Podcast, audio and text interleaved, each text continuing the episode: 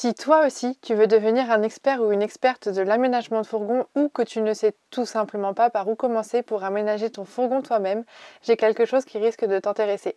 Tu peux tout d'abord visiter notre blog dont le lien est en description du podcast pour récupérer plein d'infos utiles et gratuites pour aménager ton van. Et si tu veux aller beaucoup plus loin dans ton idée de construire ton propre van, notre ebook de 800 pages, le manuel du fourgon aménagé, est le support qu'il te faut. Tu trouveras dans cet e-book des schémas, des tutos, des plans, des conseils bricolage. Bref, c'est une vraie Bible de l'aménagement.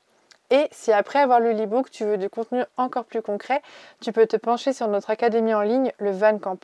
Tu y trouveras des tutos vidéo pour aménager ton van étape par étape et tu pourras y être accompagné et conseillé individuellement sur ton projet par des experts. Tous les liens sont en description du podcast. En attendant, on te souhaite un très bon moment avec l'épisode qui suit. Salut à tous et bienvenue dans le premier podcast consacré 100% à la vie en van. Moi, c'est Lucille et je suis là pour vous parler de ce sujet sans tabou, sans rien vous cacher et je vous dis tout.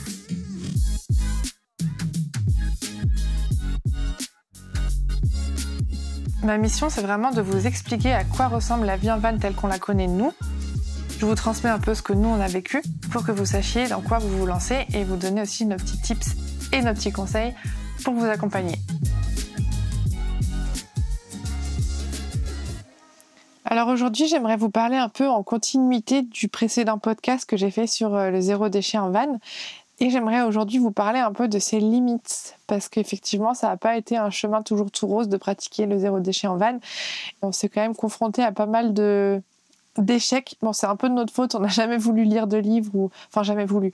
On n'a jamais pris le temps de lire de livres ou de consulter des ressources sur le sujet en pensant que c'était quelque chose de plutôt simple, ce qui en soi est vrai, mais on a quand même été mis face à des erreurs. Euh, disons qu'avant, euh, là on a un budget de course de 400 euros par mois pour euh, nous trois, donc PF, moi et Lascar. Bah, avant c'était franchement pratiquement le double. Vraiment, c'était un truc de fou parce que voilà, on prenait les pâtes en vrac, les lentilles en vrac. C'était 8 euros le kilo. Enfin, vraiment, c'est, on prenait les meilleures choses. Comme je vous disais, on était vraiment extrémistes.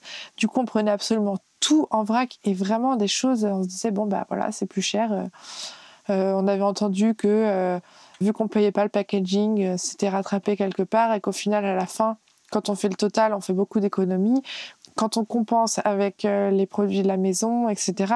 Sauf qu'au final, quand on dépense une fois par semaine des pâtes à 8 euros le kilo, mais qu'en fait un dentifrice, certes, on fait des économies énormes, mais euh, on n'en achète pas toutes les semaines un dentifrice, c'est peut-être tous les mois.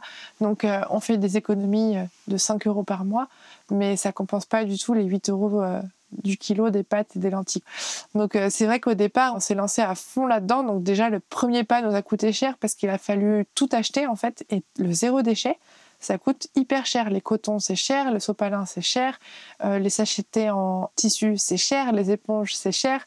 On en avait pour un panier peut-être à 200 euros pour tout, pour tout remplacer, en fait, les choses du quotidien en, mode zéro déchet. Donc déjà, le premier panier a été très cher pour se lancer. Et ensuite, euh, voilà, on a un peu tatillonné euh, jusqu'à pouvoir équilibrer les choses pour pouvoir manger zéro déchet. Au fur et à mesure, on s'est un peu rendu compte que les pâtes euh, en vrac, pourquoi pas les acheter pas bio? Après tout, les pâtes, on n'en mange pas tant. Et au fur et à mesure, euh, notre alimentation a pas mal évolué. On mangeait beaucoup de féculents avant et de choses comme ça. Maintenant, on mange beaucoup plus de légumes. Notre repas est quasiment constitué que de légumes, de croquettes végé, de protéines en poudre et d'un peu de féculents. Donc ça veut dire que des très bonnes pâtes, si jamais on craque, ou du très bon sarrasin ou du très bon millet, tout ça, euh, pris en vrac chez Biocop à 8 euros, voire 12 le kilo, ou des très bonnes lentilles, pour le coup, ça va pas nous durer une semaine, mais ça va plutôt nous durer euh, un mois. Donc si on prend euh, un kilo, voilà, on aura payé 8 euros les très bonnes pâtes pour un mois. Donc on voit les choses un peu différemment aujourd'hui. On a aussi adapté notre alimentation parce qu'on ne pouvait pas manger tout ce qu'on mangeait comme quand on allait acheter nos courses à Lidl c'est sûr que c'est pas du tout le même budget. Et voilà, du coup, il y a eu un moment où on est passé par C'était un peu moins cher d'acheter les repas tout faits chez Biocop, là, dans les pots en verre. 5 euros le pot pour deux personnes. Ça nous coûtait moins cher que d'acheter les pâtes plus le légume. Ensuite, on s'est dit quand même, c'est pas le top du sein, donc il euh, faut qu'on essaye de changer un peu de d'alimentation. On s'est beaucoup pris la tête sur apprendre comment bien se nourrir. On a bien essayé de faire les bonnes quantités, parce que voilà, c'était trop prise de tête. Euh, du coup, on est parti sur une alimentation euh, de saison, basée sur beaucoup de fruits et de légumes, des protéines et un petit peu de féculents. Et en fait, au final, c'est une alimentation qui se rapproche plus de l'alimentation naturelle de l'homme. Il n'y a pas besoin vraiment de réfléchir mille ans à quelle quantité on met dans notre assiette parce que voilà, les protéines, on compense avec la poudre et les légumes euh, et les fruits, c'est très bon pour la santé. Donc, euh, on n'a pas constaté de baisse de forme, on n'est pas vegan, vegan, donc on mange des œufs, on mange des choses comme ça, donc on n'a pas d'adaptation drastique à faire sur notre quantité de protéines parce qu'on n'est ni vegan en fait ni végétarien pour être honnête. Donc il nous arrive parfois de manger un petit bout de viande, Personnellement, j'ai déjà essayé d'être végétarienne plusieurs fois et ça m'a toujours, enfin, ça m'a jamais réussi. J'avais des grosses baisses de forme malgré ma compensation en protéines. Voilà, on compense de temps en temps avec un petit bout de viande, voilà. Donc on est parti vraiment sur une alimentation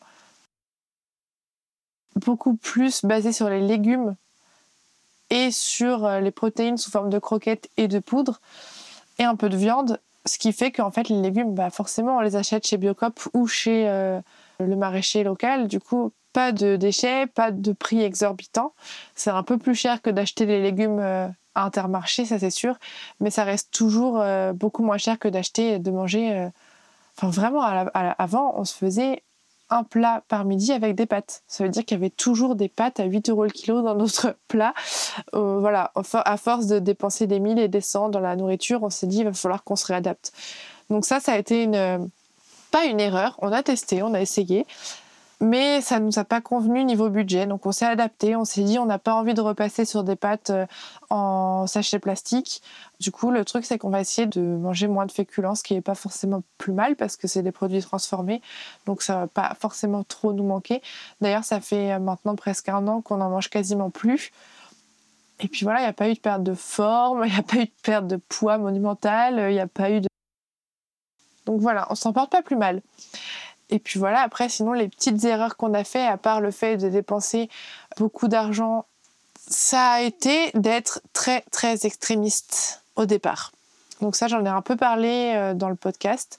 Euh, au début, voilà, quand on a commencé à adopter le mode de vie zéro déchet, c'était au début pour une question de praticité, donc pour pas avoir de poubelle en vanne.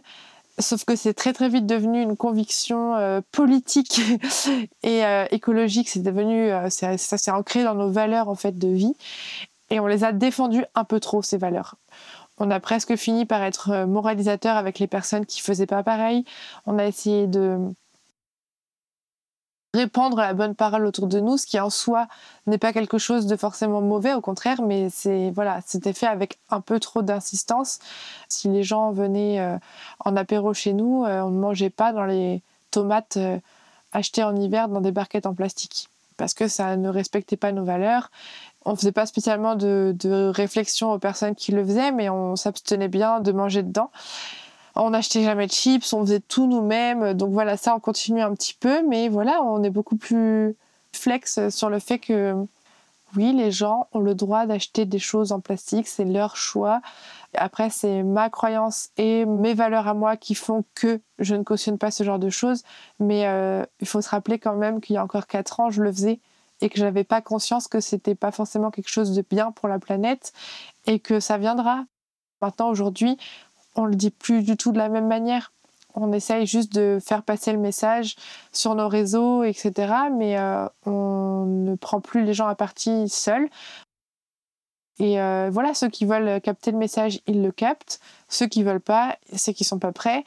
Et c'est comme ça en fait. C'est on peut pas changer le monde, on peut pas euh, imposer notre mode de vie à tout le monde. Et c'est un peu ça qui s'est passé. La dérive qu'on a eue au départ, c'est vraiment de Enfin, c'était vraiment une grosse dualité en fait de de se dire on va faire apéro, mais on va encore avoir plein de déchets, ça nous faisait mal au cœur, on critiquait un peu, on faisait les réflexions aux gens.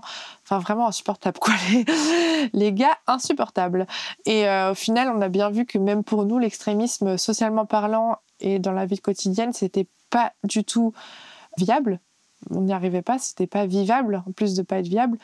Et euh, du coup, voilà, on a un peu fait un pas en arrière. Franchement, le pas en arrière, il s'est fait tout seul parce que on n'a pas eu besoin de se forcer. C'était tellement invivable que pour notre bien-être mental et social, on a nous-mêmes fait un pas en arrière. C'est-à-dire qu'aujourd'hui, on est capable totalement d'acheter, euh, euh, voilà, si on a vraiment envie de quelque chose, euh, on va l'acheter en sachet et basta, quoi. C'est une fois de temps en temps. il nous arrive d'acheter, de se faire des cures d'eau minérale pour des raisons de santé. Bah voilà, on achète des packs d'eau minérale de temps en temps. On peut acheter du coca de temps en temps. Avant, tout ça, on l'aurait pas fait, quoi. On l'aurait jamais fait, on se serait privé. Sauf que voilà, à force de créer de la frustration, de la frustration, de la frustration, de se priver, de, de résister à acheter ci, acheter ça, bah en fait, ce qui s'est passé, c'est qu'une fois que la frustration, on n'arrivait plus à la contenir, on s'est lâché en fait. On a acheté plein de choses euh, sous plastique, on s'est rattrapé euh, de tous ces mois de privation et en fait, on s'est rendu compte que c'était pas la bonne solution de se priver de tout et en fait, c'est trop tard. On a été habitué à vivre comme ça, on a été habitué à manger certaines choses. On peut pas se priver de tout ça du jour au lendemain. Ça ne marche pas. On peut du coup réduire notre consommation. On peut le faire de manière plus raisonnable et de manière plus raisonnée. Mais rien ne sert du jour au lendemain de se couper de tous les plaisirs qu'on avait, de toutes les choses qui sont sous plastique et qui nous font très envie. Tant pis, de temps en temps, on craque. Mais franchement, c'est vraiment pas grave on a appris à se déculpabiliser là-dessus, non seulement d'une part parce qu'on reste des humains, on nous met ça sous le nez, donc certes on peut résister, mais forcément à un moment on craque, et quand on craque c'est pas beau à voir, donc vaut mieux se faire plaisir de temps en temps que de complètement euh, se priver, et d'autre part euh, on compense tellement je sais que c'est pas forcément la meilleure manière de penser, mais on compense tellement à côté sur plein de choses que c'est pas un petit plaisir de temps en temps qui voilà va va tout ruiner, quoi, nos efforts. Donc euh, voilà, c'est notre philosophie actuelle. On n'est pas non plus dans, le, dans la théorie du colibri. On est, nous, on pense qu'il faut faire un peu plus. Mais nous-mêmes, dans notre pratique, on a arrêté d'être extrémistes. C'est, vraiment pas possible. Ça a été une erreur, entre guillemets, qui nous a fait voir que euh, l'extrémisme euh, écologique, c'était source de social et de plaisir et que du coup, voilà, ça se, rattrape euh, forcément à un moment ou à un autre. Parce que les six mois de privation extrême, ça a été derrière trois mois de euh, oh, j'en ai tellement marre que je me lâche en fait. Je me lâche complètement, donc au final, ça sert à rien. Voilà, on fait tout de manière modérée maintenant, vraiment très très modérée. On pratique le zéro déchet à fond, mais voilà, on se prive pas. Pour moi, c'est les deux choses, donc euh, trop dépenser d'argent et avoir été un peu trop extrémiste, qui ont constitué un peu nos erreurs de parcours. Enfin, je trouve que c'est des erreurs qui nous ont bien fait avancer et qui ont fini par nous faire trouver un équilibre parfait aujourd'hui, parfait pour nous. C'est vraiment les deux erreurs que nous on a faites que probablement c'est pas parce que vous écoutez ce podcast que vous les ferez pas ou que vous en ferez pas d'autres. Mais voilà, se lancer dans le zéro déchet, c'est quand même réapprendre à vivre autrement. C'est un peu oublier l'instantané, on va dire, parce que voilà, il y a des choses des fois en légumes. Donc là, c'est pas le zéro déchet, mais c'est la consommation raisonnée. Mais en consommation raisonnée et en zéro déchet, on apprend à plus avoir ce qu'on veut quand on veut. Donc les légumes, euh, je sais pas si on veut euh, des tomates en hiver, bah tant pis, on n'en a pas. Et euh, c'est plus de l'instantané. On va pas prendre le paquet de pâtes et paf partir. Va falloir qu'on aille remplir le sachet, le peser, etc. Voir combien ça va nous coûter parce qu'on n'a pas le prix déjà indiqué. Enfin voilà, c'est plus du tout les courses, c'est plus pareil. On réfléchit autrement, on essaye de, de savoir un peu d'où les produits qu'on prend viennent. C'est une sensibilité qui vient petit à petit et qui devient naturelle aussi petit à petit. Donc c'est un mode de consommation totalement différent qu'il faut apprendre. Il y aura des erreurs de parcours, il y aura des évolutions et au final ça, ça va s'ancrer aussi bien que l'ancien mode de consommation en vous, de manière euh, presque naturelle en fait, au bout de plusieurs mois, plusieurs années. Voilà, il y aura plus besoin de réfléchir en fait avant de faire euh, les courses. plus besoin d'essayer de comprendre euh, où les faire, comment faire, euh, comment chercher. Au début, trouver des producteurs locaux et savoir que c'est bien du bio ou de raisonner, c'est compliqué. On ne sait pas où chercher, comment chercher, comment voir. Et au fur et à mesure, on apprend où chercher, où les trouver, comment voir que c'est de la bonne qualité, etc. Voilà, j'espère que ce podcast vous aura plu et qu'il vous aura montré un peu qu'effectivement c'est possible de faire des erreurs en zéro déchet, que c'est pas quelque chose d'acquis, qu'on n'est pas né avec ça, on est né avec un autre mode de consommation, donc il faut tout désapprendre pour tout réapprendre, un peu comme tout en van. Et euh, c'est un mode, euh, un nouveau mode d'organisation qui vient petit à petit et qui devient naturel de plus en plus. Et voilà, j'espère sincèrement que cet épisode vous aura plu. Si mon podcast vous a aidé à avancer dans votre projet d'une quelconque manière, je compte sur vous pour le noter avec 5 étoiles et pour le partager à vos proches. C'est vraiment la meilleure manière de soutenir mon travail. Si vous voulez en savoir plus sur l'aménagement, l'homologation ou tout autre sujet qui touche au van aménagé, vous pouvez me retrouver tout de suite sur mon compte Instagram levanmigrateur tout attaché ou sur le blog www.levanmigrateur.com. À tout de suite